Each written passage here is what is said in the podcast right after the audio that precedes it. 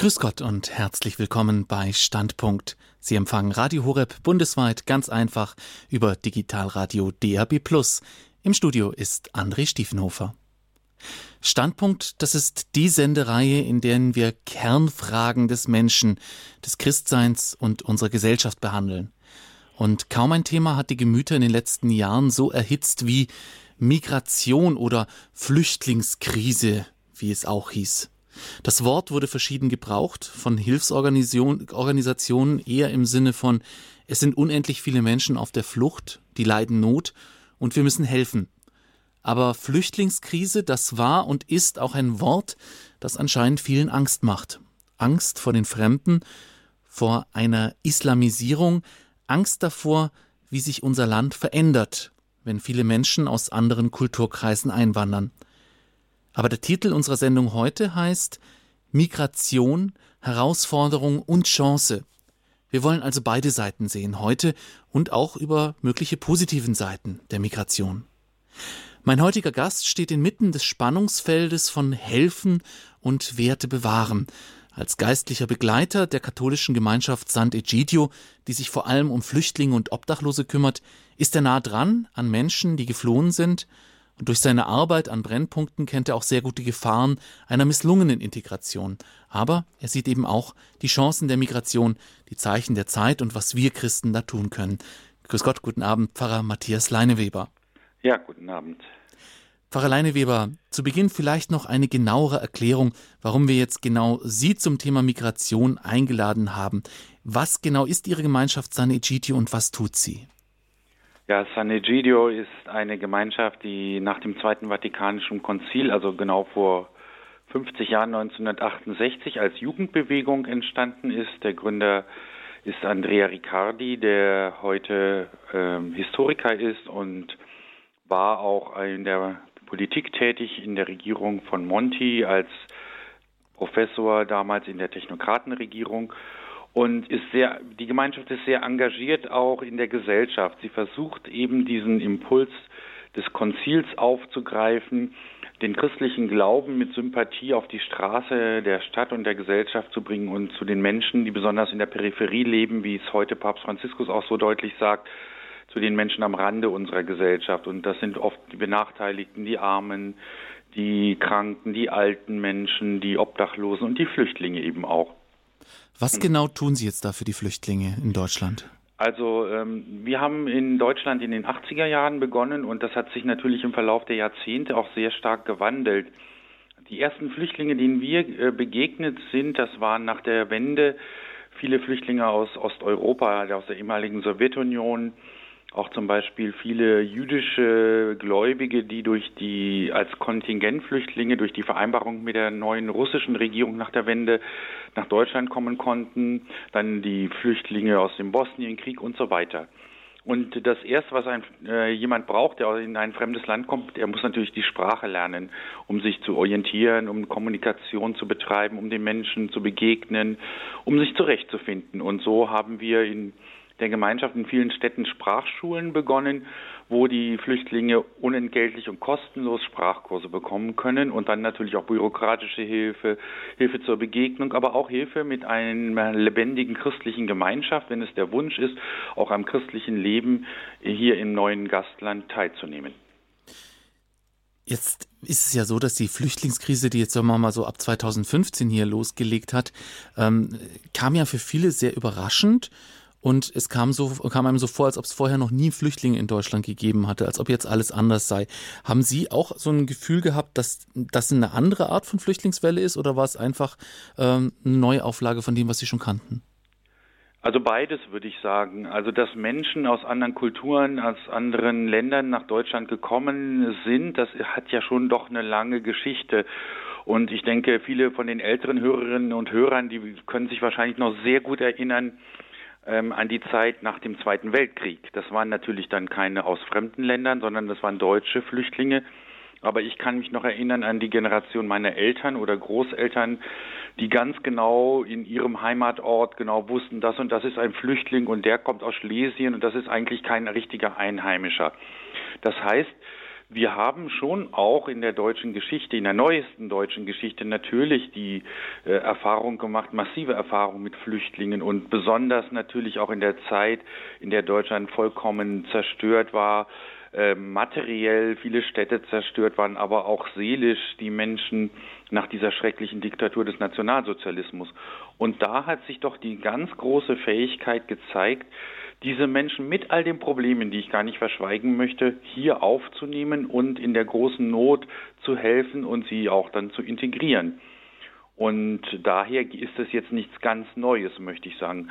Natürlich war jetzt 2015 doch nochmal diese große, massive äh, Zuwanderung von neuen äh, Flüchtlingen aus Syrien vor allen Dingen vielleicht für viele doch überraschend, weil man sich einfach auch an eine ganz andere Gesellschaft gewöhnt hatte. Viele Jahre waren kaum mehr Flüchtlinge nach Deutschland gekommen. Es ist eine neue Generation herangewachsen, für die dieses Thema vielleicht auch neu war. Und von daher ist das natürlich auch immer wieder neu, dann Menschen auch nochmal aus einer fremden Kultur, aus einer anderen Lebenswelt, andere Religion, äh, hier äh, ihnen zu begegnen und sie aufzunehmen. Ich denke, das ist etwas, was ich jetzt aus dieser ähm, Erfahrung gelernt habe, wirklich entscheidend, dass es eben nicht so war wie nach dem Zweiten Weltkrieg oder auch in den 90er Jahren mit den Spätaussiedlern, wo eben viele, meinetwegen Deutschstämmige aus äh, der Sowjetunion wieder nach Deutschland zurückkamen, die zwar nicht Deutsch gesprochen haben, aber doch so gewisse Wurzeln und auch eine kulturelle Verbundenheit hatten, dass es jetzt bei der aktuellen Flüchtlingskrise in Anführungszeichen hauptsächlich deshalb zu so Unruhe in der Bevölkerung kam, weil es eben hauptsächlich Menschen aus äh, Afrika, aus dem arabischen Raum waren, ähm, eben auch viele muslimische äh, Menschen muslimischen Glaubens. Ähm, inwieweit hat sich das in Ihrer Arbeit bemerkbar gemacht? Haben Sie da einen Unterschied gemerkt? Also ich würde mal sagen, erstmal ist der, ist der Flüchtling ein Mensch wie jeder andere Mensch auch, egal wo er herkommt aus welcher Situation und ähm, auch aus welcher Religion natürlich. Da ist ein Mensch, der unfreiwillig seine Heimat verlassen musste, der vielleicht schreckliche Sachen im Krieg erlebt hat. Man muss sich mal äh, vergegenwärtigen, was in Syrien, auch in Afghanistan schon seit vielen, vielen Jahrzehnten in, dort, in, in dem dortigen Land passiert. Der Terrorismus, äh, Angehörige verloren zu haben das muss man ja auch alles verkraften. Dann man weiß man nicht, wo man hinkommt. Dann hat man eine schreckliche Flucht hinter sich. Manchmal sind Menschen, Angehörige, Familienangehörige, Kinder auf der Flucht auch schon gestorben. Und dann ist es natürlich nicht einfach, äh, wenn man dann in einer Fremde ankommt, wie man sich dort orientiert. In der Hinsicht begegnet man natürlich in diesen Menschen sehr, sehr vielen Problemen. Und das war vielleicht schon auch eine neue ähm, Begegnung oder für viele Menschen etwas Neues.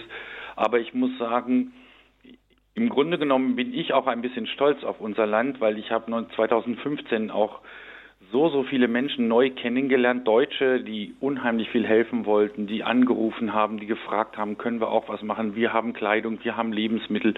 Also es war eine äh, berührende Hilfsbereitschaft, das muss ich doch auch sagen. Was ist denn anders an dieser Flüchtlingsgeneration, sage ich mal? Ähm, Sie haben schon angesprochen, dass es jetzt viel mehr auch Kriegsflüchtlinge äh, sind als bisher. Ähm, wie merken Sie das in Ihrer täglichen Arbeit? Also natürlich, was ich gerade schon angesprochen habe, das ist auch, dass sie oft auch eine große Last und ein Trauma mitbringen aus ihrer eigenen Stadt. Also ich kann ein Beispiel erzählen, eine Familie mhm. aus Aleppo, die äh, armenische Christen sind, die äh, dann äh, von ihrer Geschichte erzählt haben. Ihre Großeltern haben den Genozid während des Osmanischen Reiches im Ersten Weltkrieg erlebt.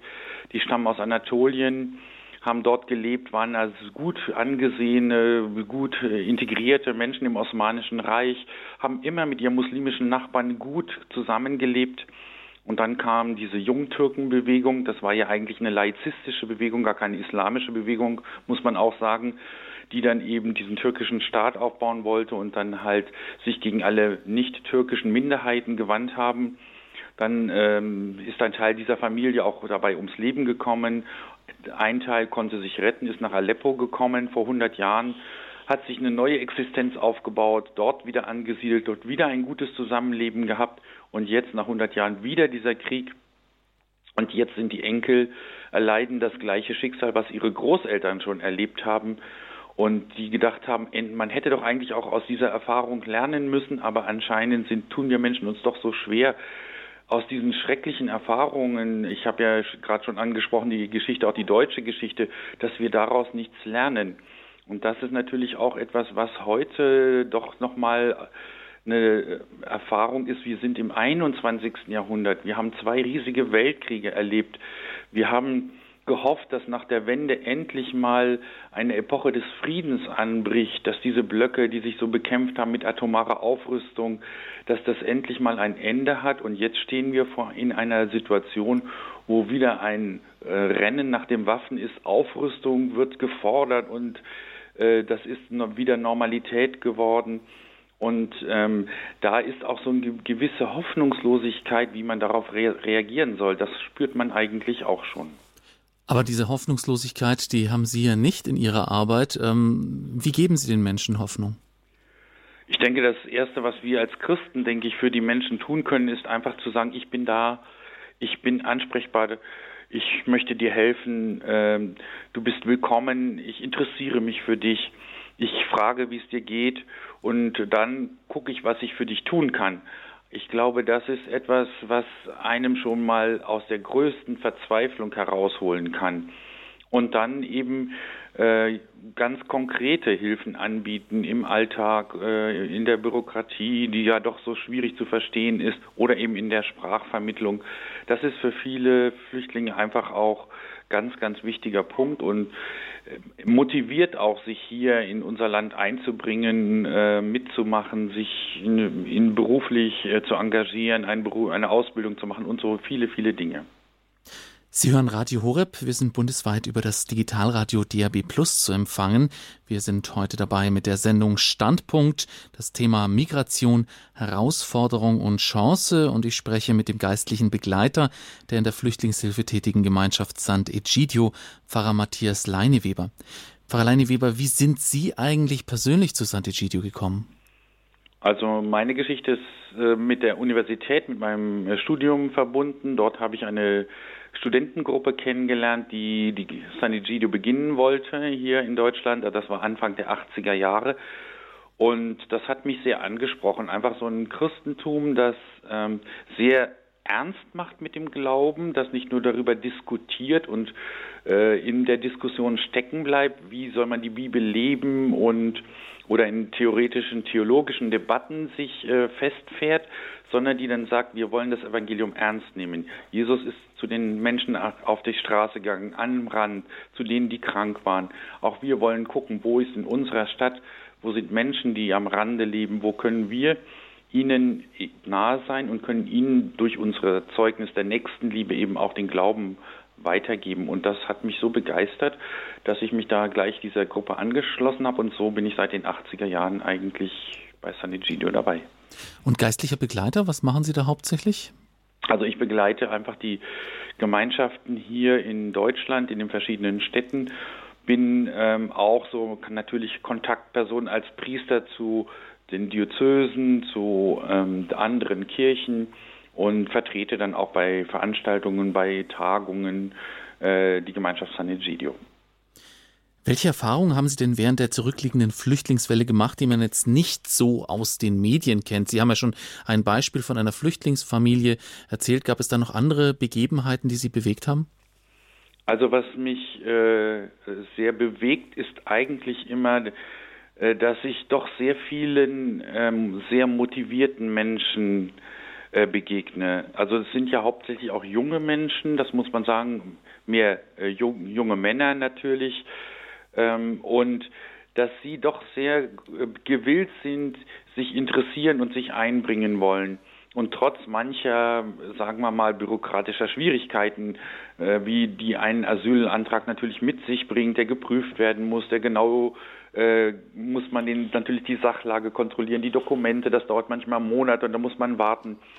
Und äh, da gibt es natürlich dann manchmal auch Unzufriedenheit, aber trotz alledem auch habe ich festgestellt, die Bereitschaft zu sagen, wenn ich irgendwie eine Möglichkeit habe, wenn ich eine Arbeit finde, ich würde gern was tun, ich würde äh, eine gerne eine Ausbildung machen.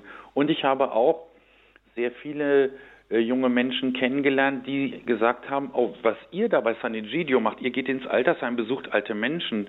Das finde ich ganz toll, weil bei uns zum Beispiel in Afghanistan ist es ein sehr großer Wert. Man darf die alten Menschen nicht allein lassen, die sollen nicht traurig sein. Der Wert der Familie ist auch im Islam zum Beispiel eine große Tradition. Und so gibt es eine ganze Menge Flüchtlinge, die sagen, ich komme mit, ich besuche auch die alten Menschen mit. Und da erinnere ich mich an eine sehr schöne Begegnung.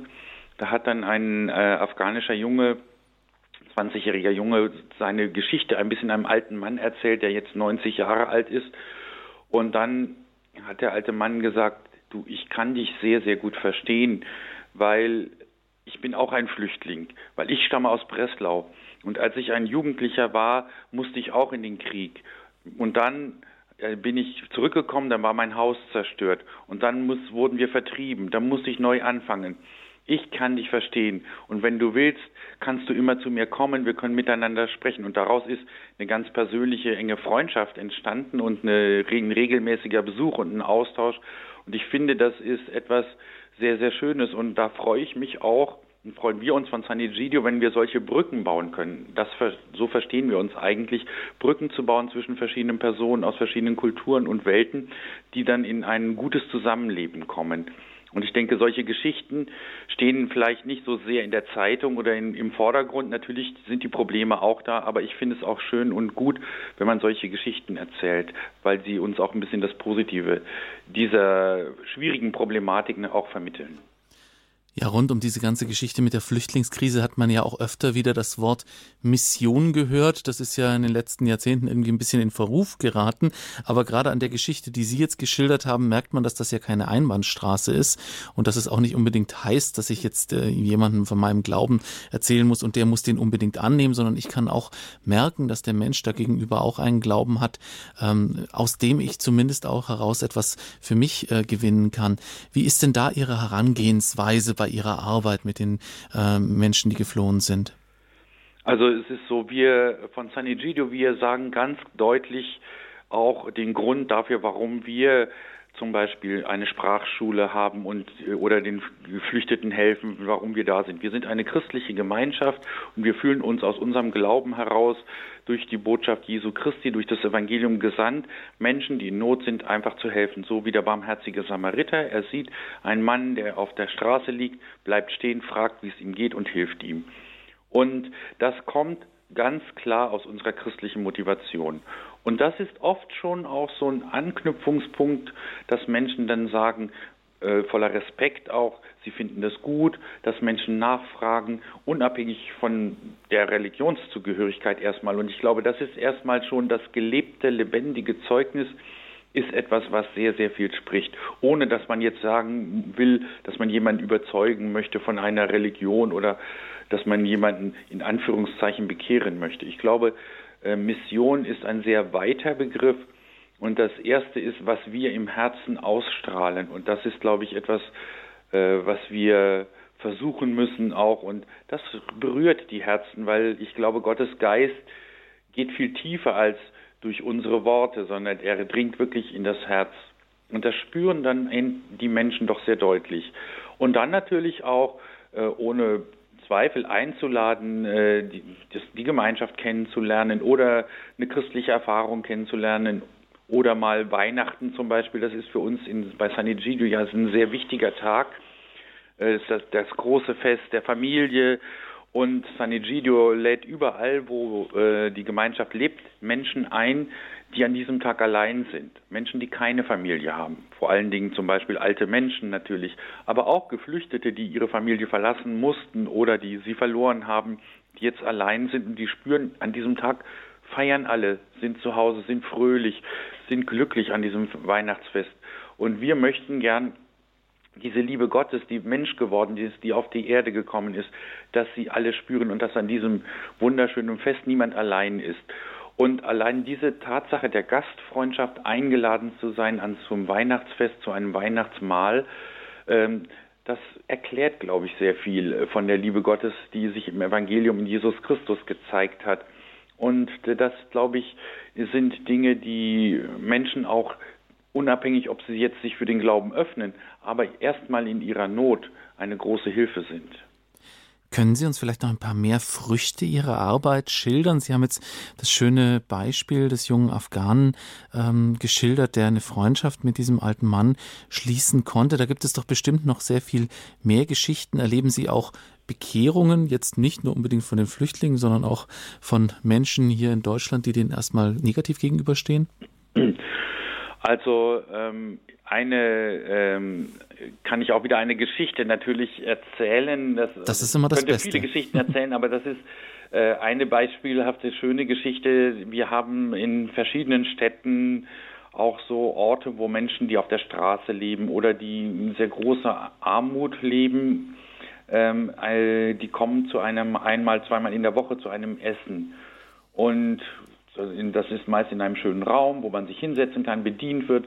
Und das neben dem Essen oder vielleicht noch vor dem Essen ist vor allen Dingen äh, die menschliche Wärme wichtig. Also das Gericht der Freundschaft, sagen wir immer, das ist die, die, die, die wichtigste Gericht auf der Speisekarte, dass da einer da ist, der mit dir redet, der dich aufnimmt, der nicht schaut, wie du aussiehst, ob du schmutzig bist, ob du stinkst oder sonst etwas, sondern du bist herzlich willkommen, der sich für dich interessiert und nach deinem Namen fragt und dann sich auch an dich erinnert, wenn du krank bist, mal vorbeikommt zu Besuch. Und an diesen Orten äh, helfen auch sehr viele von den Geflüchteten mit, die die Gemeinschaft einfach kennengelernt hat, die auch die Idee sehr gut finden und sich einbringen möchten. Und da ist ähm, auch ein muslimischer Flüchtling äh, zum Beispiel, der sich dann mit einer Frau angefreundet hat, die gesagt hat, nein, und das ist ganz schlecht und die Flüchtlinge, das sind alles Terroristen und gerade die aus dem Irak oder die aus Somalia kommen, die haben doch nichts anderes erlebt als Krieg und so weiter und ich will mit denen nichts zu tun haben.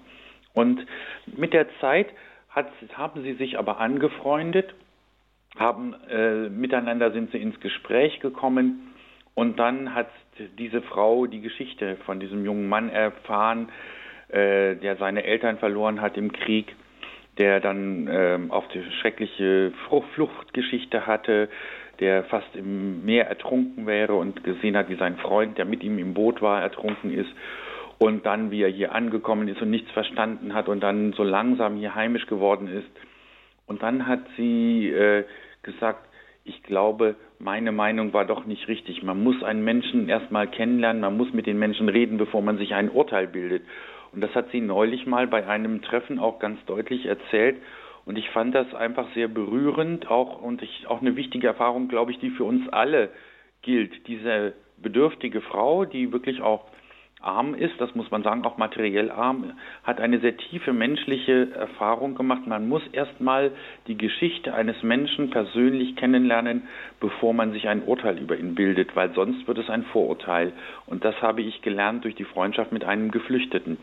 Und ich finde, ähm, das finde ich so ein Vorbild auch für uns alle, also auch für egal, ob wir jetzt Christen sind oder nicht Christen sind, für unser Land vielleicht auch, dass wir da ein bisschen vorsichtiger sind mit unseren Meinungen und dann wirklich gucken, wie es sieht auch die Realität aus. Das wünschte ich mir eigentlich. Es wird ja hin und wieder so ein Verteilungskampf zwischen sozial Schwachen und Flüchtlingen äh, heraufbeschworen. Jetzt gerade, Sie arbeiten auch mit Obdachlosen und äh, diese Diskussion um die Tafeln zum Beispiel, äh, was Flüchtlinge da erhalten und ob sie da nicht die alten, bedürftigen Menschen aus unserem eigenen Land verdrängen. Ähm, was sagen Sie denn zu solchen Vorwürfen? Natürlich kann ich das verstehen. Also ich glaube, äh, es ist auch gut, dass, das, äh, dass wir das thematisieren und uns damit auch beschäftigen, weil natürlich ein Mensch, der in einer menschlichen Notsituation ist, der nicht weiß, wie er am Ende vom Monat über die Runden kommen soll und dann wirklich nicht genug Geld hat, sich äh, was zu essen zu kaufen, der hat natürlich erstmal Angst, wenn es, wenn er merkt, oh, da kommen noch viele andere und wie ist das dann und habe ich dann noch weniger und muss ich dann wirklich hungern? Diese Fragen sind einfach ganz wichtig und müssen auch gehört werden und aufgegriffen werden. Und dann muss man einfach auch miteinander in Ruhe überlegen und muss ihnen muss den Menschen auch muss ihnen gut erklären, dass keine Sozialhilfe oder keine Unterstützung gekürzt wird und dass äh, zum Beispiel eben auch äh, wenn jetzt neue Menschen zu uns kommen, die in unser Land kommen, wenn die gut aufgenommen und integriert werden, dann kann, kommt das unser Land nur zugute, weil wir haben ja auch ein Bedürfnis von jungen Menschen. Also ich denke zum Beispiel an die Altenpflege, In, in den Altenheimen begegnet mir das auch manchmal, wenn ich alte Menschen besuche und betreue und ins Gespräch komme. Dann, äh, aber dann sehen wir ja auch gleichzeitig, dass es viel zu wenige äh, Pflegekräfte gibt, die Pflegekräfte, die fast an der Grenze ihrer Leistungsfähigkeiten sind, weil sie einfach überfordert werden und dass da einfach auch ein großes ein großer Bedarf ist. Und da denke ich, kann man, glaube ich, auch vielen die Angst dann nehmen und sie auffangen. Und äh, es ist ja auch die Realität so. Es wird ja nicht im, gekürzt in der Sozialhilfe, weil jetzt Geflüchtete aufgenommen wurden. Das ist ja nicht der Fall. Das muss man einfach auch ganz sachlich nur mal erklären. Ja, es ist ja vor allem eben ein volkswirtschaftliches Thema. Das Thema Einwanderung in Sozialsysteme ist natürlich langfristig schon eine Frage, die man gesellschaftlich stellen muss, aber die jetzt erst einmal den Menschen, ähm, die eben sozial schwach sind, jetzt heute zumindest einmal äh, nichts wegnimmt. Wie sehen Sie denn dieses gesellschaftliche Problem? Sehen Sie da eins oder glauben Sie, dass sich das ausbalancieren wird? Ich sehe ein großes gesellschaftliches Problem. Ich meine, wir, wir erleben das ja auch in, den, in der Stimmung, die in der Gesellschaft ist in äh, dem Populismus, der wächst, in der Angst der Bevölkerung, auch in, nicht nur in Deutschland, das sieht man ja auch in anderen Ländern, in Regierungen, also wo extreme Parteien mittlerweile an der Regierung mit sind, dass Mauern gebaut werden. Ich muss, ich muss sagen, ich bin aus meiner persönlichen Biografie direkt an der Grenze zur DDR aufgewachsen und habe in meinem Heimatort in Niedersachsen jeden Tag den Zaun gesehen, weil ich direkt in einem Dorf ge äh, gelebt habe, das an der Mauer, an der, am Zaun äh, gewesen ist, im Westen zum Glück. Und wenn ich jetzt die Zäune sehe, die in Ungarn zum Beispiel er, äh, errichtet wurden an der Grenze zu Serbien, dann denke ich, das ist wieder die Geschichte von meiner Kindheit. Also ich habe wie so ein Flashback ge gehabt, als ich das das erste Mal gesehen habe. Es war wie so eine Frage, das kann doch nicht wahr sein. Aber ähm, das ist eine Sache, die, die müssen wir sehr ernst nehmen. Und oft kommt ja auch die Angst vor Flüchtlingen wirklich aus falschen Nachrichten. Und deswegen ist es ganz wichtig, dass wir in dieser Debatte sachlich argumentieren und einfach auch einander gut im Gespräch äh, zuhören und nicht nur auf Emotionen reagieren. Also manchmal sind wir so emotional in dieser Debatte und das hilft uns einfach nicht. Wir müssen real sein, also wir müssen die Fakten angucken, müssen die Tatsachen anschauen. Und manchmal gibt es die größte Angst vor Flüchtlingen oder zum Beispiel Antisemitismus. Das ist ja auch äh, ein großes Problem, das wieder zugenommen hat. Judenfeindlichkeit. Genau. Ja. Mhm das in, die, in den Gegenden besonders hoch ist, wo es gar keine Juden gibt und bei Menschen, die noch nie einem Juden begegnet sind. Das ist ja das Absurde. Und da merkt man einfach, da muss einfach äh, eine sachliche Debatte äh, muss da stattfinden und auch Begegnungen müssen stattfinden. Sie hören Radio Horeb. Wir sind bundesweit über das Digitalradio DAB Plus zu empfangen. Hier ist die Sendung Standpunkt und heute mit dem Thema Migration, Herausforderung und Chance. Im Studio ist der geistliche Begleiter bzw. zugeschaltet der in der Flüchtlingshilfe tätigen Gemeinschaft Sanegidio, Pfarrer Matthias Leineweber. Ja, Pfarrer Leineweber, Sie haben gerade von der Debatte gesprochen, dass man die Fakten sprechen lassen sollte und wir wollen auch diese Sendung der Debatte gerne öffnen. Liebe Zuhörer, ich möchte Sie einladen, rufen Sie gerne ab jetzt an, diskutieren Sie mit Pfarrer Leineweber, stellen Sie ihm Ihre Fragen zum Thema Migration, Herausforderung und Chance. Unsere Telefonnummer ist die 089 517 008 008 089 517 008 008 und wir machen eine kleine Musikpause.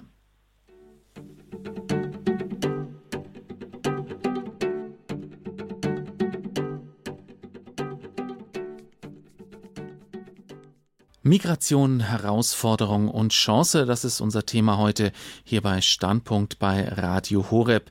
Bei uns zu Gast telefonisch zugeschaltet ist der geistliche Begleiter der Gemeinschaft Sande Gidio, Pfarrer Matthias Leineweber. Diese Gemeinschaft kümmert sich hauptsächlich um obdachlose Flüchtlinge, Menschen am Rande unserer Gesellschaft. Liebe Zuhörer, ich wiederhole nochmal meine Einladung. Gerne dürfen Sie unserem Gespräch äh, beiwohnen und äh, auch selber Ihre Fragen stellen. Sie erreichen uns unter der 089 517 008 008. Frau Alleine Weber, schauen wir nochmal zurück auf die Flüchtlingswelle 2015, 2016.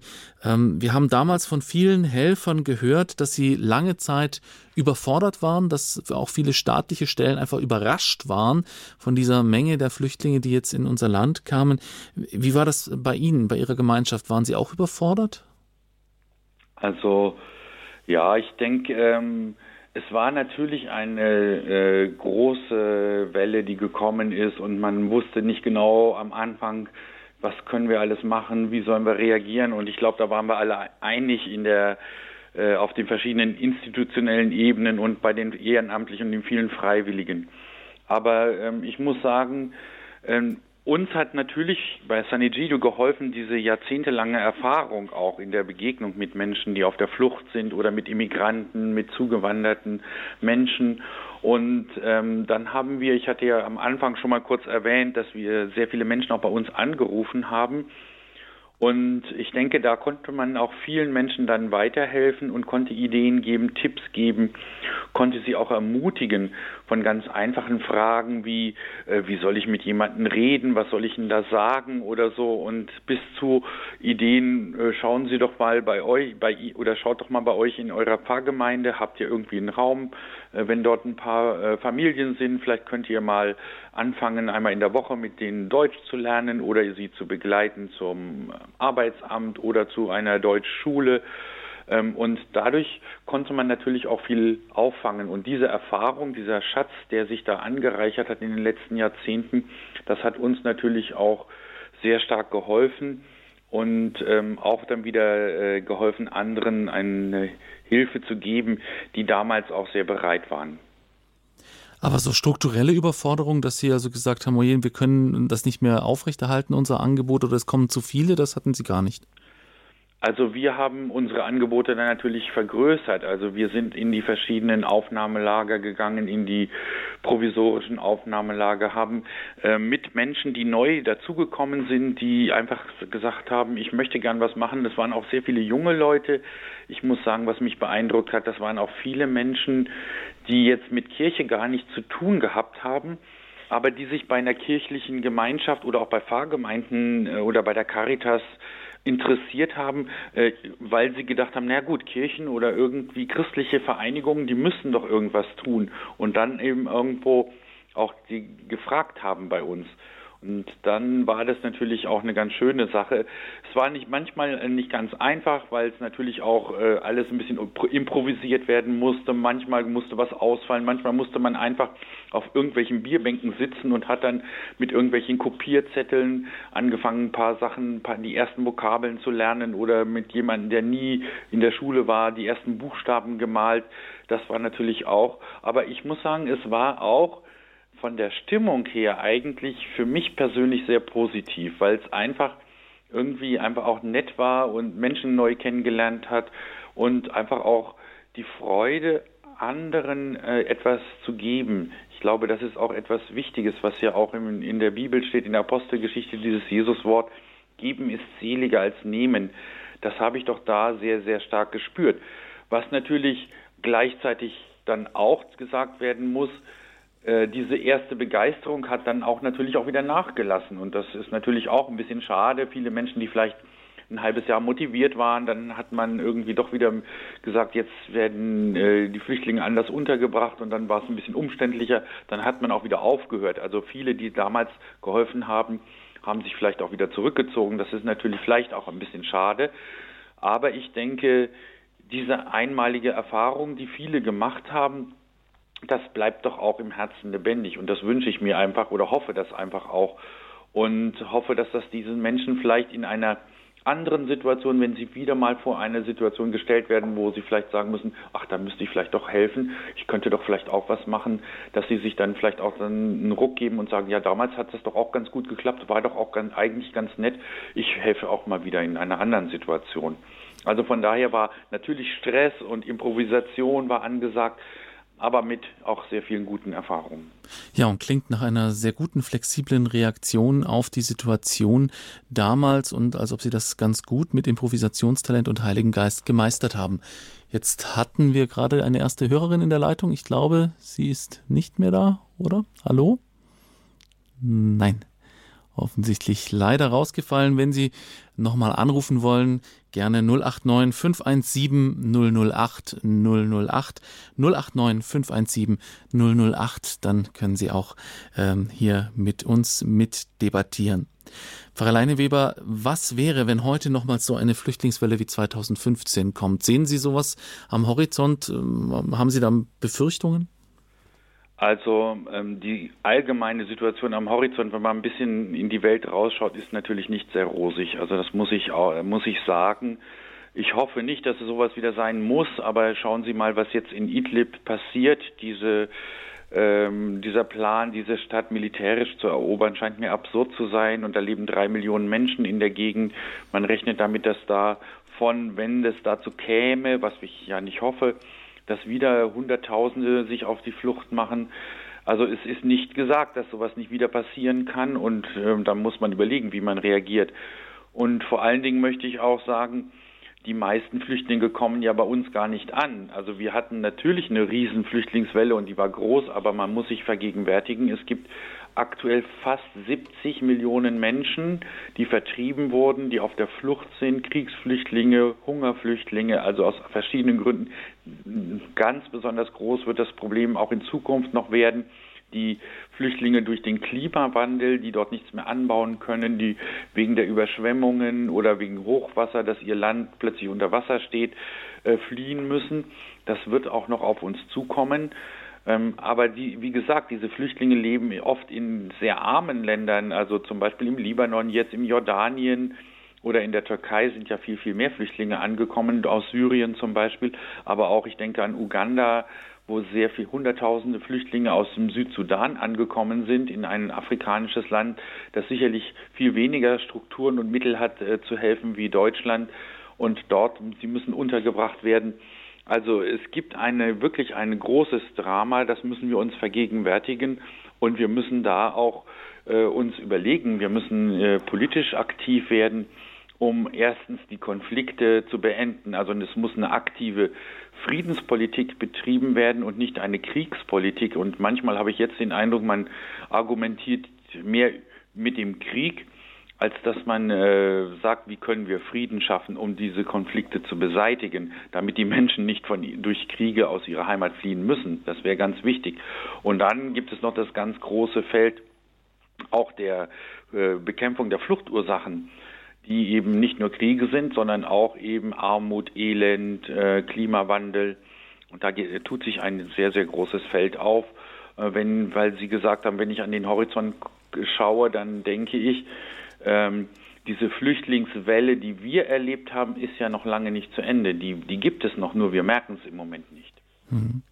Jetzt wollen wir die erste Hörerin begrüßen. Aus Tostedt in Niedersachsen hat uns die Frau Hein erreicht. Grüß Gott. Ja, grüß Gott, Herr Stiefenhofer und grüß Gott auch an den Herrn von Sant'Egidio.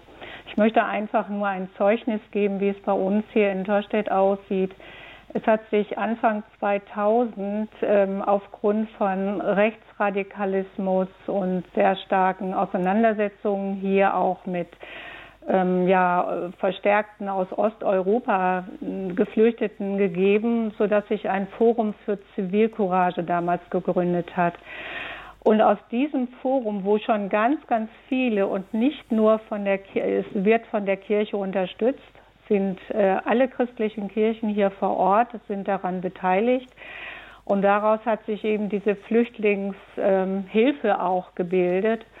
Und wir haben unter anderem hier in Sant'Egidio in unserer Kirchengemeinde, das ist eine Familie, und äh, mein Mann und ich, wir waren letztes Jahr eben auch in Münster, Münster Osnabrück, was uns sehr, sehr bewegt hat.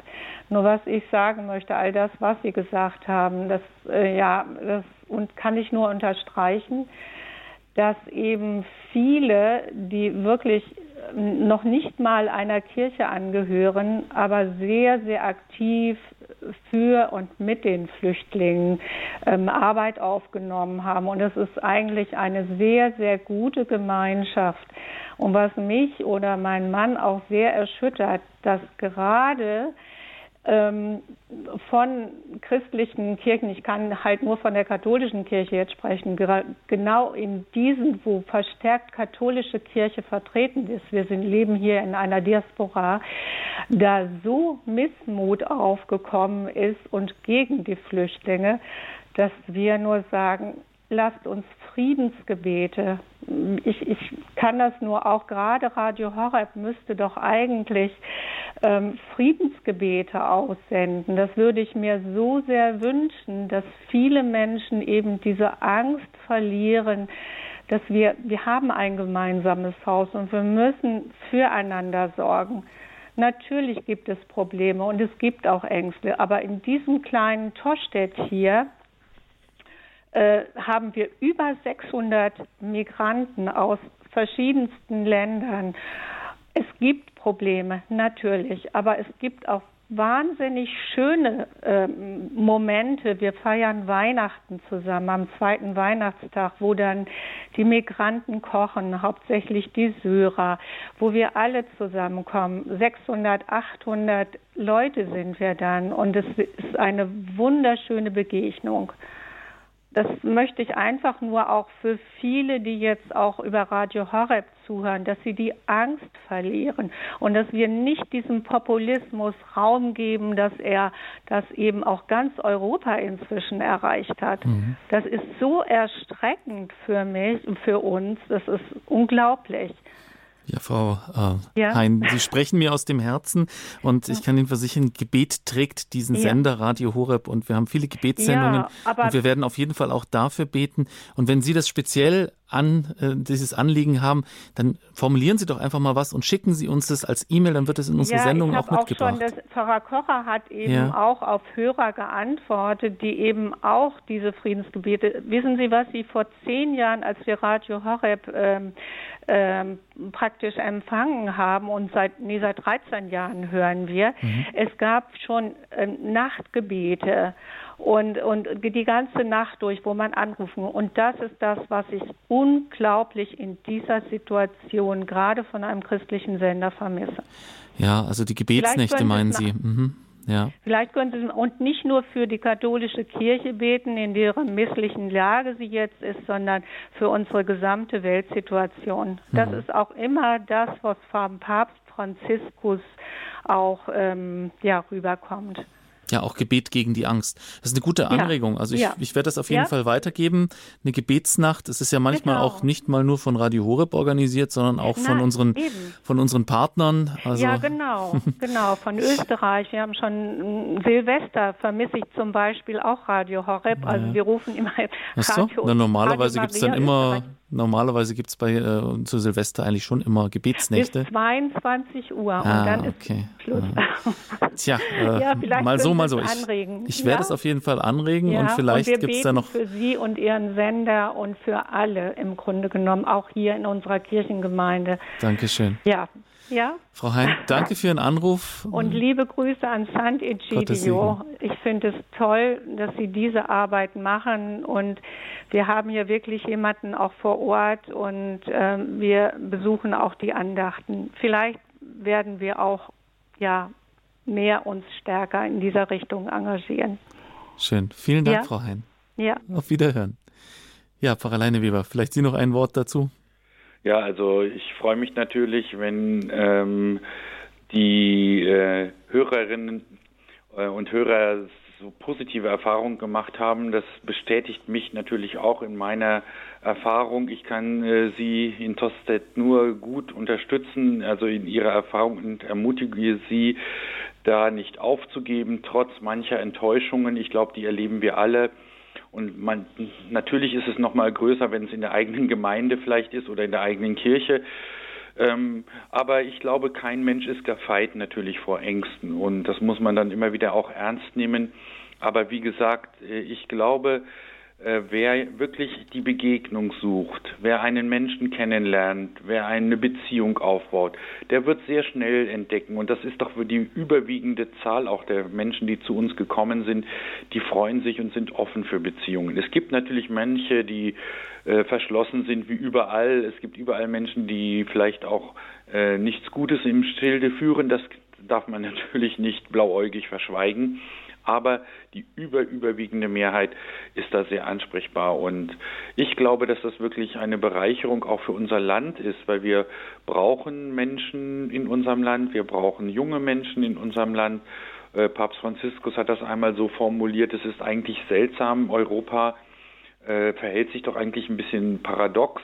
Auf der einen Seite gibt es so wenige Kinder, wir wollen das nicht. Ähm, das ist, muss man einfach jetzt mal feststellen. Und wir werden immer älter. Aber da kommen junge Leute, die wollen hierher kommen, die wollen hier sich einbringen, wollen hier leben, wollen hier arbeiten. Und dann machen wir eine Mauer und nehmen sie nicht auf. Und dann hat er dieses Wort gesagt, was mich einfach erst geschockt hat. Äh, das nenne ich eigentlich Selbstmord. Und dann habe ich darüber nachgedacht und dann musste ich doch denken, Papst Franziskus hat da ja eigentlich recht. Das ist ja so, wenn, wir dann nur noch alte Menschen sind, irgendwann stirbt man ja aus. Und von daher ist es natürlich auch eine Frage über unser eigenes Überleben, äh, die wir uns stellen müssen. Wie stellen wir uns eigentlich auch die Zukunft unserer Gesellschaft vor, jetzt ganz unabhängig mal von der Flüchtlingsfrage betrachtet? Wir sprechen über Migration, Herausforderung und Chance heute bei Standpunkt bei Radio Horeb. Sie hören uns im ganzen deutschsprachigen Raum über das Digitalradio DAB Plus. In München sind wir auch auf der 92,4 UKW zu hören. Und aus München ist uns jetzt der Herr Ehegartner zugeschaltet. Grüße Sie.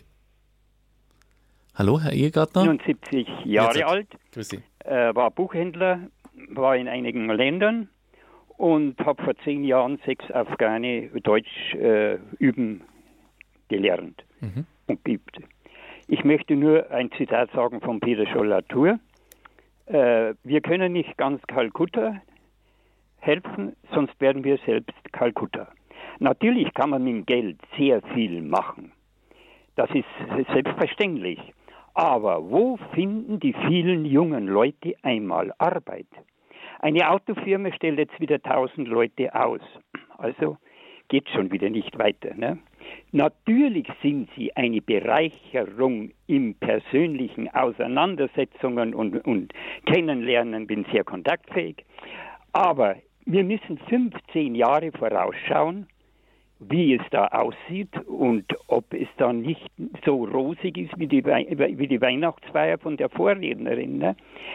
Also, äh, wir müssen einfach realistisch denken, auch das Geld, wenn es einmal ausgeht oder der Staat druckt es nach. Die Probleme kommen erst. Frau Merkel hat gegen äh, Völkerrecht verstoßen. Da gibt es ein Buch von acht Völkerstaatsrechtlern. Das kann man so Nur oder nebenbei. so sehen. Ich denke ja. mal, ähm, das ist jetzt eine sehr politische Frage. Ich denke, ja. auf das, wo, wo, wir, wo wir zurückgehen können, ist das, was Sie gesagt haben. Sie haben ja selber Erfahrung mit Flüchtlingen. Ja. Und ich finde diese Anregung, die Sie jetzt in diese Diskussion einbringen, sehr gut, dass Sie sagen, passt mal auf, persönlich sind es ja nette Kerle, die wollen auch was, ja. ja, und die können auch was bringen, aber in dieser Masse, die da kommt, verträgt das unsere Gesellschaft? Kann man die Frage so formulieren?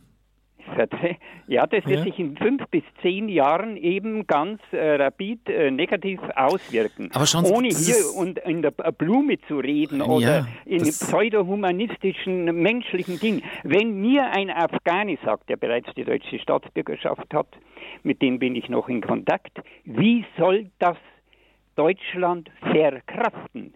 Dann hat dieser Mensch eine weitere Fern, äh, eine Zukunftssicht, die viele bei uns nicht haben, sondern nur mit dem Gefühl und mit den Emotionen und wir können doch niemand mhm. zurückschicken mhm. und so weiter. Natürlich können wir niemand nach Syrien zurückschicken, aber es kommt ja nicht nur von Syrien her. Ich habe keine Angst vor den Menschen. Ja. Das ist auch so ein, ein, ein Wort, das äh, als wie wenn jeder einzelne Mensch Angst hat. Jeder kriegt seine Rente ja. weiter in dem Sinne. Ich sage nur, es ist auch eine finanzielle, wirtschaftliche äh, Problemsache. Und es das ist, geht es. es In fünf bis zehn Jahren ja. denken Sie an meine Worte, äh, dann äh, schaut die Sache, dann dürfen wir Diskussionen machen, eben wie wir das dann meistern oder welche Arbeiterwohlfahrts, äh, Arbeitsplätze wir zusätzlich schaffen, ja. Äh, um Parkdinge zu reinigen. Ne?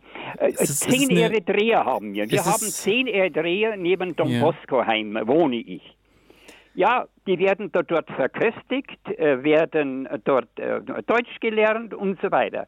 Äh, sitzen hier draußen, weil sie rauchen. Ich denke mal immer, wie könnt ihr eine, eine Schachtel für 7,20 Euro kaufen? Äh, Herr Igerner, ähm, nein, ich rede jetzt aus. Ja. Äh, äh, es geht um die Zukunft und es wurde für dieses Land übertrieben. Das ist die Einwanderungspolitik. Äh, jetzt sind Sie nun da mal bin ich anderer da. Meinung.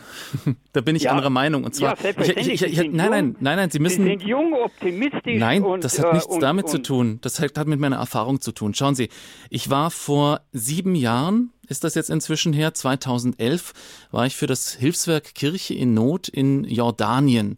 Ja. Jordanien war damals ein Land mit drei Millionen Einwohnern, ja. hatte damals schon knapp eine Million Flüchtlinge aufgenommen. Ja. Jordanien ist heute noch eines der hauptstabilen Flüchtlingsländer in der Region, die, diese, die dieses Land aufgenommen haben.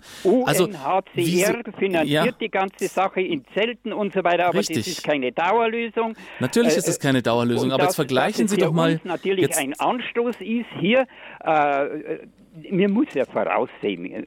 Freilich gibt es hier, mit Geld kann man alles machen gibt es ja mal gar nichts. Da kann man auch. Aber darum, damit hat das doch nichts zu tun. Es ist doch einfach so, dass wir ein 80 äh, Millionen Volk sind, dass ja. sie mit einem 3 Millionen Volk nicht vergleichen können. Also wir haben so viel, so unendlich viel mehr Ressourcen als jetzt äh, zum Beispiel Jordanien oder diese anderen Länder, in, in die die Menschen äh, geflohen sind. Auch in Afrika gibt es viele Flüchtlingslager, die, äh, die, die in Ländern sind, die damit eigentlich komplett überfordert sind. Wir in Zentraleuropa kriegen ja noch nicht mal die Hauptflüchtlingsströme äh, ab. Die meisten Flüchtlinge landen ja ähm, oder haben, sind früher eben an den, an den Randgebieten Europas gelandet. Und das ist ja erst 2015 gekommen, dass ein Teil dieser Flüchtlingsströme nach Zentraleuropa äh, geströmt sind. Und das waren ja nur äh, also verhältnismäßig kleine Teile davon. Und was das hier ausgelöst hat, das hat mich ehrlich gesagt als Christ erschreckt, dass man sagt, wir hier im christlichen Kernland, wir sind dann diejenigen, die schreien, oh Hilfe, es kommen zu viele Flüchtlinge. Also wir sind die Reichsten der Reichen und wir sagen, es ist genug. Ich verstehe es vollkommen, ihre, ihre, ihre, ihre Eingaben und ich bin auch selber skeptisch, wie sich unsere Gesellschaft tatsächlich verändern würde. Aber haben wir doch nicht so viel Angst davor. Wir sind stärker, als wir es denken. Das ist jetzt nochmal meine Einschätzung, aber Herr Leineweber, vielleicht können Sie auch noch ein bisschen was dazu sagen. Ich, weil ich finde, ich finde die generelle Stoßrichtung äh, finde ich schon sehr gut vom Herrn Ehegartner, nämlich diese Frage, gehen wir doch mal weg von dem Emotionalen, von dem Personalen, gehen wir aufs Gesellschaftliche. Was macht das mit unserer Gesellschaft? Also ähm, ich würde sagen, natürlich, ich gebe äh, Ihnen recht, ähm, dass man nicht jeden, wir können nicht alle Flüchtlinge aufnehmen, das geht natürlich nicht, das ist klar. Wir können nicht sagen, kommt alle hierher. Und äh, es ist sicherlich auch wichtig, dass wir in Europa gemeinsam überlegen, und das passiert leider nicht, und das ist echt äh, ein großes Problem in der EU, dass wir gemeinsam überlegen, wie können wir eine gerechte und gesteuerte Flüchtlingspolitik machen und auch eine Einreise, die sicher ist und die gesteuert ist nach den Bedürfnissen und Fähigkeiten der einzelnen Länder. Ich denke, das muss wirklich ein Ziel sein. Aber auf der anderen Seite möchte ich auch sagen, wenn ich in die Geschichte Deutschlands schaue und ich, da bin ich, jetzt würde ich mal sagen, in positiver Hinsicht ein Nationalist, weil äh, ich bin wirklich stolz darauf, was wir in Deutschland geschafft haben in den letzten 80 Jahren oder sagen wir 70, 73 Jahren nach dem Ende des Zweiten Weltkrieges. Ich habe ja schon die große Flüchtlingswelle erwähnt. Das waren über 10 Millionen Vertriebene und Flüchtlinge die nach, äh, in ein zerstörtes Deutschland kamen. Und ich weiß noch, meine Großmutter hat erzählt, da kam der Bürgermeister in das Haus und die hatten kein großes Haus und waren äh, viele Kinder waren da. Und dann aber das kleine Wohnzimmer wurde dann für eine Familie mit drei Kindern beschlagnahmt und die muss, wurden dort einquartiert. Und da durfte man nicht Nein sagen. Das war einfach so. Das war schwierig, das war natürlich voller Probleme, aber sie haben es geschafft. Wir haben es geschafft. Und aus dieser äh, nach zehn Jahren, nach dieser schrecklichen Katastrophe, ist in Deutschland natürlich auch mit ausländischer Hilfe das Wirtschaftswunder entstanden. Dann brauchten wir sogar noch mehr Arbeiter im Wirtschaftswunder. Dann haben wir die Gastarbeiter aus Italien, aus Spanien, aus Portugal, aus Griechenland, aus der Türkei eingeladen, um unsere Industrie am Leben zu erhalten und weiterzuentwickeln. Nach der Wende gab es das große Problem, wie soll man den Aufbau leisten? Ein Land, das im Kommunismus wirklich äh, niedergewirtschaftet war, am Boden lag, zusätzlich zu den Zuwanderern und den ähm, äh, Einwanderern, die aus Osteuropa dann kamen, den deutschstämmigen. Und dann haben einige damals äh, über den Satz gespottet, ja, Deutschland wird ein blühendes Land werden und das wird in einer Katastrophe enden. Und die Pessimisten haben immer Hochkonjunktur. Das hat schon Papst Johannes der 23. am Anfang des Konzils gesagt äh, über die Unheilspropheten. Und wie sieht's heute aus? Wer ist in Europa an erster Stelle? Das muss man ja auch mal sagen. Alle sind neidisch auf Deutschland und alle kommen hierher. Warum kommen die nach Deutschland, gehen nicht nach Frankreich oder Italien? Weil sie Deutschland beneiden, weil sie sehen, die Deutschen haben wirklich etwas geschafft, weil sie sich zusammengerissen haben, weil sie offen waren, weil sie sich nicht verschlossen haben, weil sie in die Zukunft geschaut haben. Und wie gesagt, es können nicht alle hierher kommen, aber wenn wir unsere innovativen Kräfte motivieren, wenn wir auf Gott vertrauen und Gott, wir müssen auch auf Gott vertrauen, dass Gott uns in eine gute Zukunft lenkt und dass wir, wenn wir uns öffnen füreinander, wenn wir den Menschen in Not helfen, äh, wenn wir Nächstenliebe üben, dann wird es eine gute Zukunft geben. Wenn wir uns verschließen, wenn wir hassen, wenn wir ausgrenzen, das ist ja auch unsere Geschichte im Dritten Reich gewesen, dann endet es in einer Katastrophe. Und ich glaube, ähm, in der Hinsicht bin ich eigentlich ähm, ein bisschen stolz auf unser Land, dass unser Land äh, diesen Mut hat, auch zu sagen, wir schaffen es, wir sind offen. Und ähm, ich habe die neuesten Wirtschaftsdaten vor drei, vier Wochen, die veröffentlicht wurden, auch sehr mit Freude gelesen, dass 300.000 der Geflüchteten schon in festen Arbeitsverhältnissen tätig sind. 300.000 in wenigen Jahren. Also die Wirtschaft hat ein sehr positives Zeugnis darüber gegeben. Natürlich gibt es noch viel zu tun, aber es gibt auch wirklich einige Daten, die da sehr ermutigend sind. Wie gesagt, man muss nüchtern überlegen, man muss mit der Europäischen Union gemeinsam sich zusammensetzen. Eine gesteuerte Flüchtlingspolitik brauchen wir, nicht das Chaos, das möchte ich auch nicht wieder haben, aber eine gesteuerte Flüchtlingspolitik, eine sinnvolle Politik, die auf die Zukunft hin ausgerichtet ist. Auf jeden Fall ein kontroverses Thema und wir wollen alle Meinungen hier hören. Heute in der Standpunktsendung Migration, Herausforderung und Chance. Sie können uns weiterhin anrufen unter der 089 517 008 008. Wir haben nun eine weitere Hörerin aus Nürnberg in der Leitung. Grüße Sie. Ja, ich komme aus Nürnberg und möchte gerne zwei Erfahrungsberichte aus meinem eigenen Leben sagen. Gerne. Einfach, dass man beide Situationen im Auge behält. Ich habe sehr wohl positive, aber auch, auch schon sehr negative Erfahrungen gemacht. Die positiven sind, dass sehr viele kommen und aufgeschlossen sind. Ich habe auch schon Deutsch mit ihnen gelernt, bin mit ihnen so bürokratische Dinge durchgegangen. Mhm. Viele sind sehr hilfsbereit. Und dann hatten wir aber auch schon das Erlebnis, unsere Kirche hat so einen Hilfstreff organisiert, wo man Kleidung abgeben kann und auch mit denen einfach den Ausländern ins Gespräch kommen kann. Und da ich Französisch kann und die meisten nur Englisch gesprochen haben, konnte ich im Hintergrund manches so hören, was die auch so nicht gerade vor allem muslimische Mitgenossen über deutsche Frauen abgegeben haben. Das hat mir einerseits schon auch zu bedenken gegeben. Mhm. Und dann hatten wir mal ausgemacht, wir gehen mal mit in eine Moschee und Sie kommen mal mit uns in die Kirche. Dann ist man ungefähr zehnmal mit in die Moschee gegangen. Ich bin allerdings nicht mit, aber meine Freundin, die ist immer kräftig mitgegangen. Und als wir dann wieder mal dort waren und gesagt sie hat dann gesagt, ja, jetzt wäre es doch auch mal Zeit, dass wir vielleicht jetzt auch mal in eine Kirche gehen würden. Und jetzt stellen Sie sich vor, das war natürlich dann ganz krass, was da passiert ist. Einer hat ihr den Eiran an den Kopf geschmissen, der andere hat ihr den Stuhl weggetreten und ein dritter hat sie nach draußen geboxt. Und mhm. zwar so, dass sie die Treppe runtergefallen ist. Das mag eine Extremsituation von Einzelnen sein, aber ich möchte das trotzdem jetzt anbringen, weil jetzt haben wir so viele positive Sachen gehört. Ich finde, man muss aufmerksam sein in jeder Hinsicht, ja. dass es schon auch sein kann, dass Gefahren trotzdem auch da sind. Auf jeden Fall, das muss man auch. Und ich äh, hoffe, wir kriegen das dann irgendwie hin, ja, ja, dass das nicht irgendwann in irgendeine Richtung schwappt. Jawohl. Danke auch für dieses Zeugnis. Gebet ist sicherlich immer gut. Auf jeden Fall, aber Gebet ohne Handeln ist meistens äh, nicht ausreichend. Also man muss durchaus auch handeln und man darf natürlich auch nicht blauäugig sein, wenn hier irgendwelche Gefahren stehen. Ich gebe die Frage auch gleich an den Pfarrer Leineweber weiter und vielleicht noch ähm, mit zwei Nachfragen. Pfarrer Leineweber, zum einen, haben Sie sowas auch schon mal erlebt in Ihrer Arbeit? Und dann eben die Frage nach der Gratwanderung, die wir haben, äh, ob wir nicht Europa, Deutschland und unsere hart erkämpften Werte auch schützen müssen vor genau solchen Leuten, die einem den Stuhl wegtreten. Natürlich, also äh, ich denke, wir sind gastfreundlich, wir sagen, äh, wir helfen, wir sind gern zum Helfen bereit, aber wir dürfen auch bitten darum, dass die Regeln und die Werte, die wir hier leben in unserem Land, dass die respektiert werden, dass man sich auf sie einlässt und dass man sie kennenlernt, respektiert und auch lebt. Und ähm, dann darf man auch äh, darauf hinweisen, dass das kein richtiger Umgang ist. Man darf darauf hinweisen, so wollen wir nicht miteinander umgehen. Wir wollen die Religionen achten. Wir sind in einem Land voller Religionsfreiheit.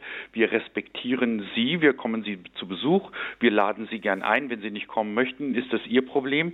Aber wir behandeln uns nicht so. Also ich denke, wir haben auch ein Selbstbewusstsein als Deutsche, als Christen. Das dürfen wir auch einbringen. Und das ist überhaupt nicht unchristlich. Im Gegenteil, ich finde das sehr wichtig, dass man das sagen darf. Und ich finde auch das mutig, dass die Hörerin das eingebracht hat.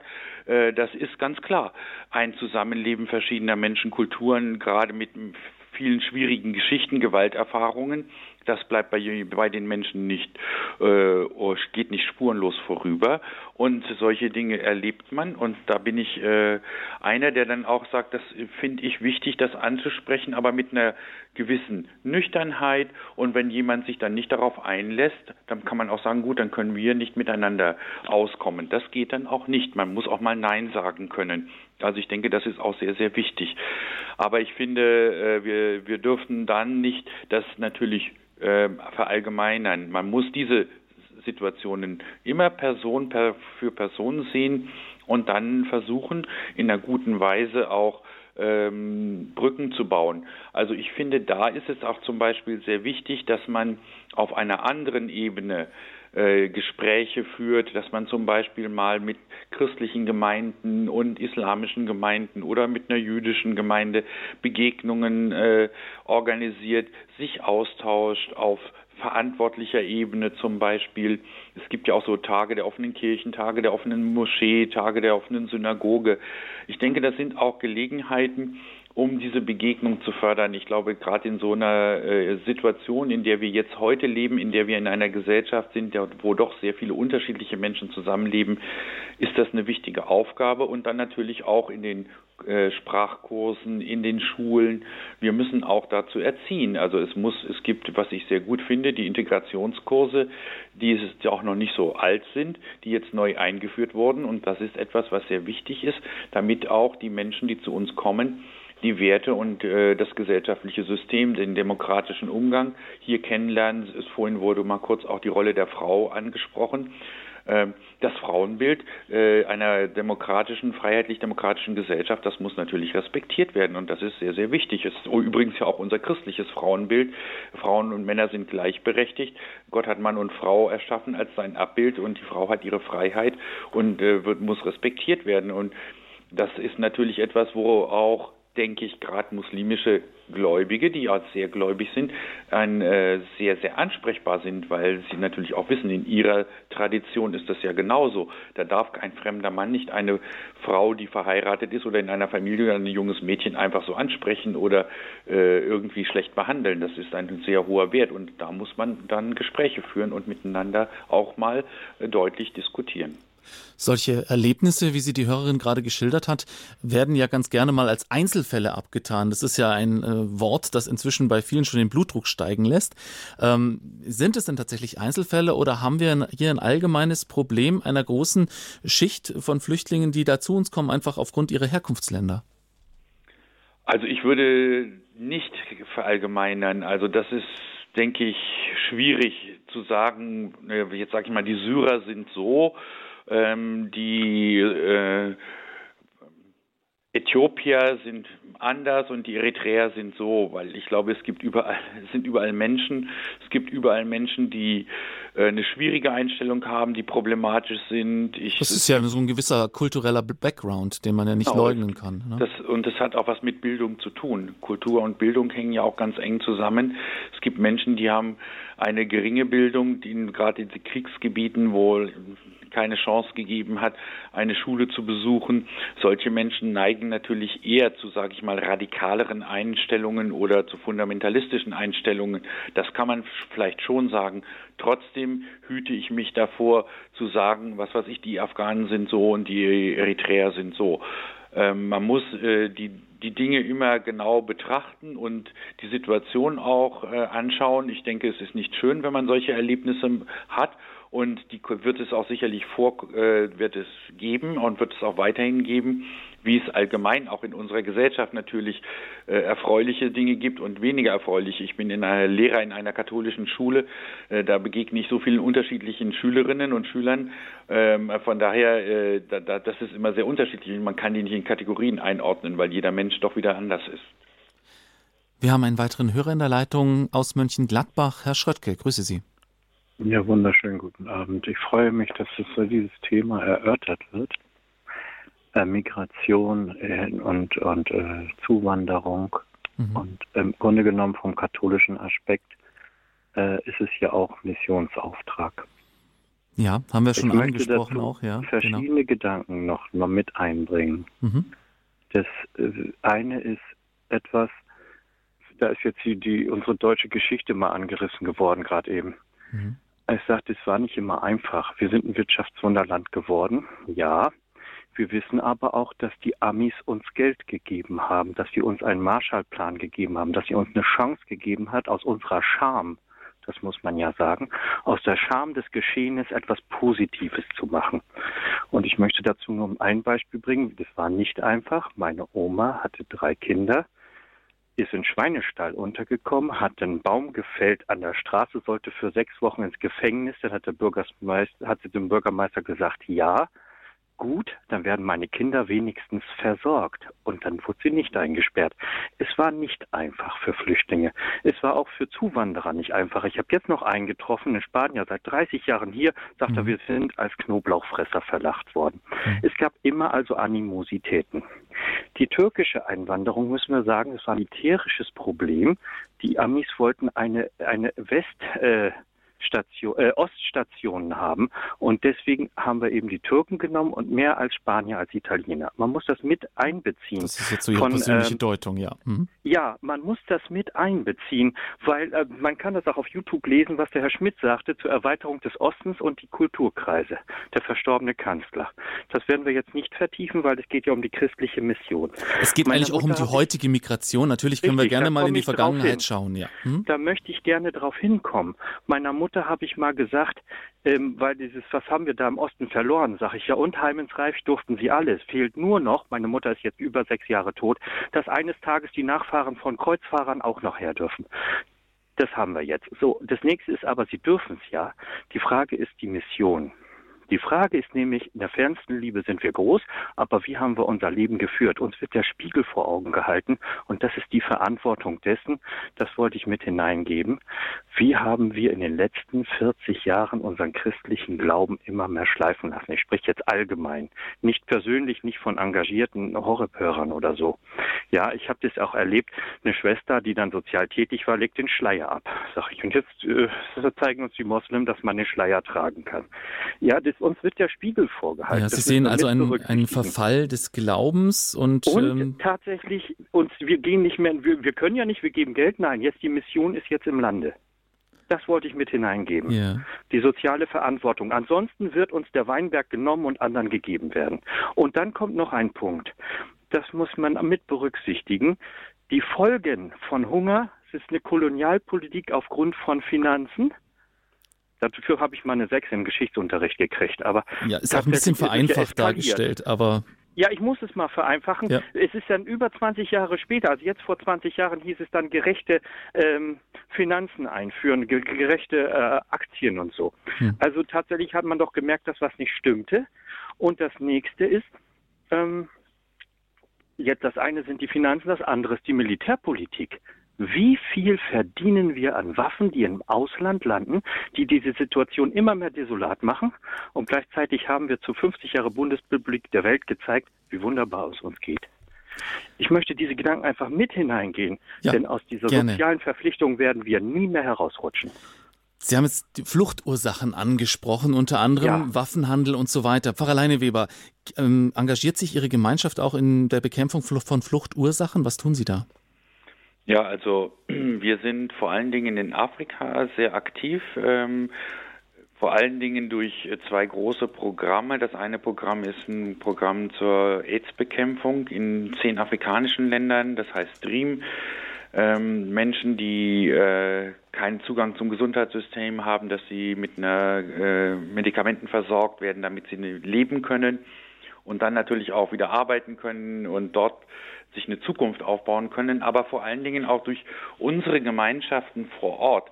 Also wir versuchen Jugendliche in afrikanischen Ländern und anderen Ländern auch zu motivieren, sich selbst für ihr Land zu engagieren, äh, Schule, Schulenabschluss zu machen und dann an ihr eigenes Land zu glauben und sich ehrenamtlich auch als engagierte Christen für Schwächere, für Straßenkinder, für Gefangene in Gefängnissen einzusetzen, um die Gesellschaft selbst lebenswert zu machen und nicht zu sagen, ach, hier ist alles schwierig, ich verlasse mein Land und suche mein Glück in Europa, weil da ist alles viel leichter und viel besser. Und ich glaube, das ist auch etwas, äh, was ja der Hörer aus Mönchengladbach gerade angesprochen hat. Es ist mhm. eine sehr wichtige Frage, einfach auch äh, vor Ort äh, positiv zu engagieren. Und da wünschte ich mir auch von der Politik noch mehr Initiative, dass man dort guckt, wie kann man dort vor Ort den Menschen helfen und auch eine Politik äh, machen, die wirklich, wo die Hilfe bei den Menschen an der Basis ankommt und nicht in irgendwelche dunkle Kanäle verschwindet und dann am Ende die wirtschaftlichen, militärischen Interessen, die Waffenindustrie wurde angesprochen. Es ist wirklich eine Katastrophe, wie viel Gelder für Waffen ausgegeben werden, wie, wie aufgerüstet wird, wie viel Milliarden von äh, Euro und Dollars ausgegeben werden für die Aufrüstung in dieser Zeit. Ähm, wo man merkt, äh, wo, wo viele viel weniger helfen würde, um ähm, Länder zu entwickeln. Also ich denke, diese Frage, die ich bin auch sehr dankbar, die muss natürlich auch gestellt werden und die hat auch was mit, der, mit dem Thema Migration zu tun. Wenn die Menschen gute Lebensbedingungen vor Ort haben, kommt niemand auf die Idee, sich solchen schrecklichen Fluchtwegen äh, auszusetzen, wo man, wenn man in Libyen allein schaut, äh, wie viele Menschen dort als Sklaven verkauft werden, äh, Arbeitssklaven missbraucht werden, die Frauen vergewaltigt werden. Also das sind äh, katastrophale Verhältnisse, die alle kennen, die, die bewusst sind, aber die niemand wahrhaben will. Hm. Und der zweite Punkt, den der Herr Schröttke angesprochen hat, war die Sache mit dem Glaubensschwund in den letzten äh, Jahrzehnten. Wie sehen Sie das? Wie, was hat das heute für Auswirkungen auf unsere Gesellschaft? Ja, ich denke, es ist ein zweiter sehr wichtiger Punkt. Also ähm, diese Frage müssen wir uns vor allen Dingen, sage ich jetzt mal, an die Christen äh, und egal katholisch, evangelisch, orthodox stellen wir in unseren Gemeinden müssen uns fragen, wie halten wir uns das eigentlich mit dem Glauben? Und ich denke, das ist eine Frage, die, die ähm, schon äh, sehr ernsthaft ist. Wir sehen, dass viele Gemeinden äh, weniger Gottesdienstbesucher haben, weniger, weniger engagierte Menschen, vor allen Dingen die Jugendlichen. Das ist eine große Frage.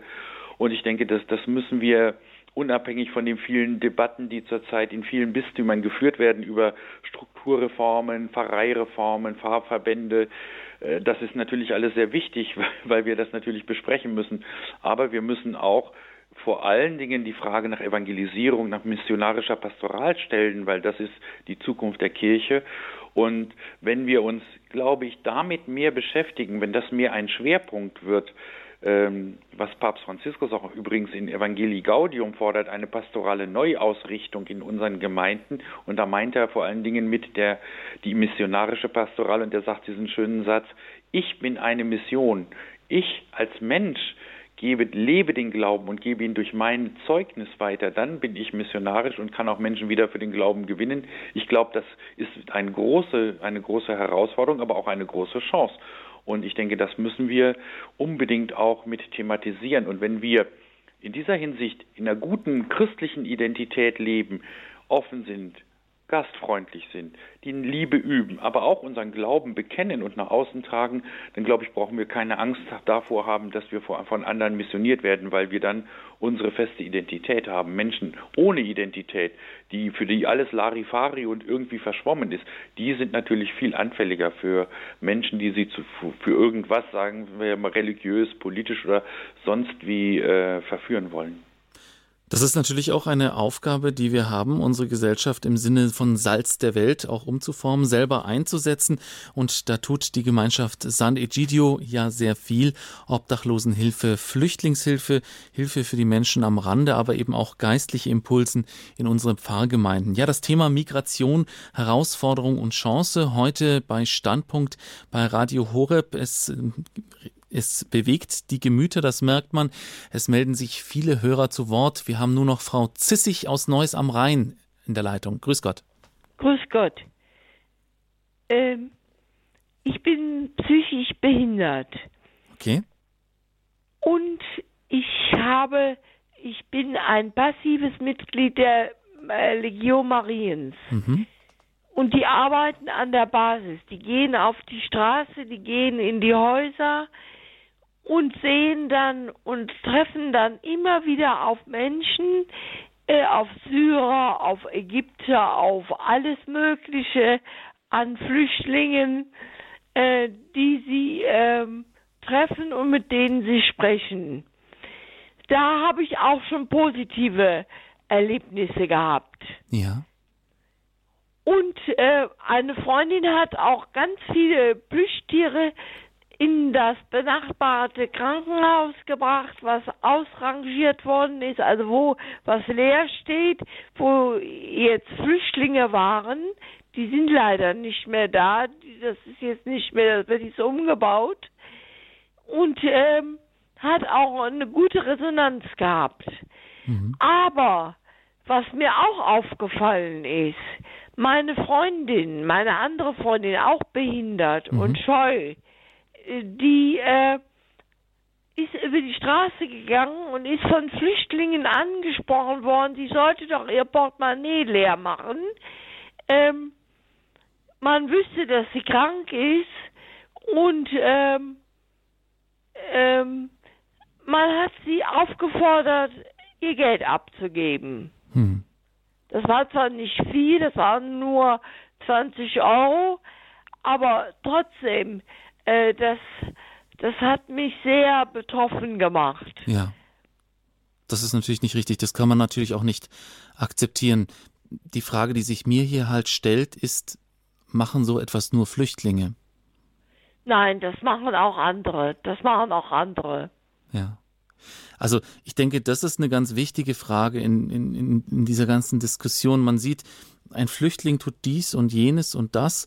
Und es ist jetzt wirklich die Frage, ist das wirklich typisch für Flüchtlinge oder ist es das nicht? Und also die Statistiken sagen, dass es nicht unbedingt typisch für Flüchtlinge ist. Und Sie sagen es ja auch, also meine persönliche Erfahrung ist, Deutsche tun genau so etwas.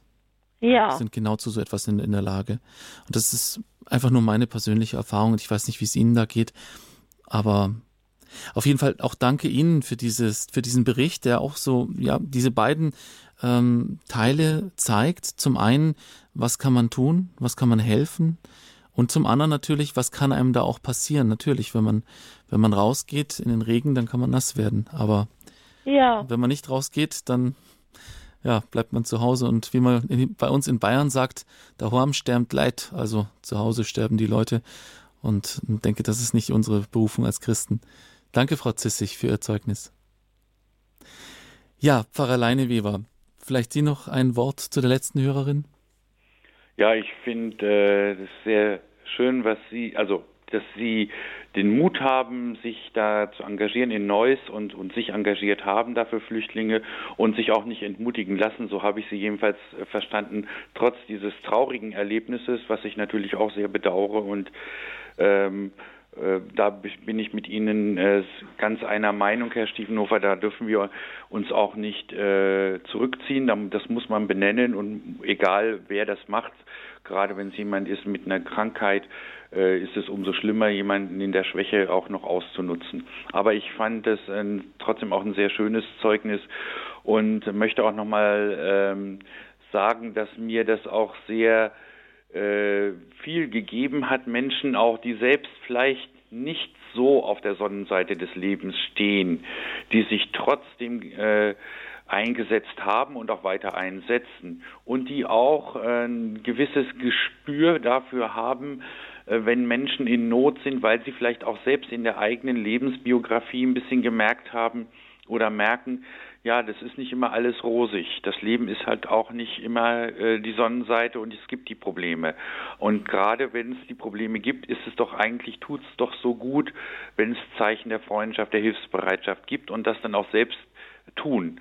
Also das ist eigentlich äh, sehr schön und bewegt mich auch selbst wieder und ermutigt mich auch immer wieder, an das Gute zu glauben und auch den Glauben nicht aufzugeben, den uns das Evangelium einfach auch vermittelt und dadurch einfach auch wie gesagt, diesen guten Geist des Evangeliums, dieses Missionarische, der Liebe des Evangeliums durch Worte, Taten und unsere, unser Leben in diese Gesellschaft hineinzubringen. Wie können wir das jetzt konkret äh, gestalten? Also vielleicht zum Schluss noch ein kleiner Werbeblock für Ihre Gemeinschaft San Egidio, die sich ja an vielen Orten in Deutschland äh, für Flüchtlinge, für Obdachlose, für Menschen am Rande der Gesellschaft einsetzt. Wo sind Sie denn aktuell besonders aktiv? In welchen Städten und was konkret kann man da tun? Wo kann man sich da melden? Also in den, ich könnte die größeren Städte einfach mal nennen in Deutschland. Das wären ähm, Berlin und München, ähm, dann Köln und Mönchengladbach und Würzburg. Wären so größere äh, Städte, in denen San Egidio sehr aktiv ist. Und ähm, ja, also jeder, der möchte, kann gern sich äh, bei der Gemeinschaft melden, mit irgendwie Vorschlägen sich einbringen, zu unseren Gebetszeiten kommen, die teilweise jeden Abend sind in der zentralen Kirche oder ein, zweimal in der Woche und ähm, möchte je nachdem in der Seniorenarbeit, in der Obdachlosenarbeit, in der Flüchtlingsarbeit, wenn einer mitmachen möchte. Aber nicht nur das, ich möchte einfach auch Sie, liebe Hörerinnen und Hörer, alle irgendwie ermutigen, nicht aufzugeben, also und zu sagen und zu gucken in ihrem Umfeld, in ihrer Stadt, in ihrem Dorf, in, dort, wo sie leben, äh, die Menschen wahrzunehmen, ein offenes Ohr zu haben in ihrer Gemeinde, wo sie vielleicht mit sind und wo es Initiativen gibt. Ähm, ich denke, jede kleine Geste ist sehr wichtig und heute im Evangelium haben wir auch am Sonntag der, im Gottesdienst gehört, ähm, wer einen von dem Kleinen auch nur einen Becher Wasser gibt, wird nicht um seinen Lohn kommen. Also ich glaube, das ist ein sehr wichtiges Wort äh, für unser christliches Zeugnis. Ein Wasser, ein Glas Wasser äh, hat schon einen Lohn bei Gott im Himmel und das sind äh, zeigt uns jede kleine Geste, jede, auch manchmal nur ein Lächeln, manchmal nur ein Gruß, manchmal nur eine Frage, die sich erkundigt, wie es dir geht. Das ist schon etwas sehr, sehr Wertvolles und Menschliches und ich glaube, das brauchen wir gerade in dieser schwierigen Zeit ganz besonders. Vielen Dank, Pfarrer Matthias Leineweber, dass Sie heute bei uns zu Gast waren. Ich denke, Sie haben gut Werbung gemacht für die Gemeinschaft Sant'Egidio und der eine oder andere wird das jetzt bestimmt googeln und äh, sich umschauen, wo in der Nähe da ein Gebetskreis ähm, zur Verfügung steht oder wo Sie aktiv sind. Ich denke, Sie sind jetzt auch in mehreren kleineren Städten auch aktiv, oder? Ja, also äh, ich kann jetzt nicht alle aufzählen, Nein, aber nicht, das ist äh, in verschiedenen Städten und über die Homepage, das ist nur eine für alle, ist auch international, da kann man sich auch ganz gut informieren über die Aktivitäten und auch über das spirituelle Leben. Also ich glaube, da gibt es ganz gute Wege. Genau, und Radio Horeb ist ja deutschlandweit und ja auch über, im ganzen deutschsprachigen Raum aktiv und zu hören. Darum wird das vielleicht auch einige Resonanz jetzt bei unseren Hörern auslösen. Schauen Sie sich ruhig mal im Netz um nach der Gemeinschaft Sant'Egidio. Das war die Sendung Standpunkt auf Radio Horeb mit dem Thema Migration, Herausforderung und Chance. Sie können ähm, wie gewohnt diese Sendung nochmals hören, am einfachsten auf www.horeb.org auf unserer Webseite im Podcast oder auch auf der Radio Horeb App auf Ihrem Smartphone. Die können Sie sich ganz einfach kostenlos herunterladen. Natürlich gibt es auch einen klassischen Mitschnitt dieser Sendung bei unserem CD-Dienst. Schön, dass Sie mit dabei waren bei unserer Sendung. Es verabschiedet sich von Ihnen André Stiefenhofer.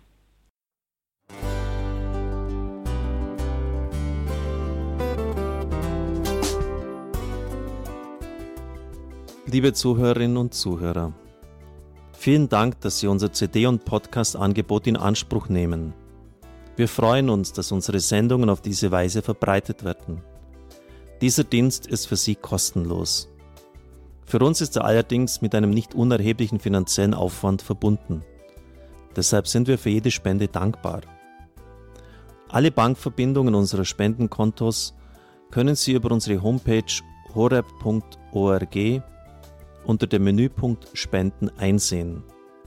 Dort besteht auch die Möglichkeit, online zu spenden. Natürlich nach den neuesten Sicherheitsstandards. Sie können diese Informationen auch bei unserem Hörerservice unter der Telefonnummer 08328 921 110 erfragen.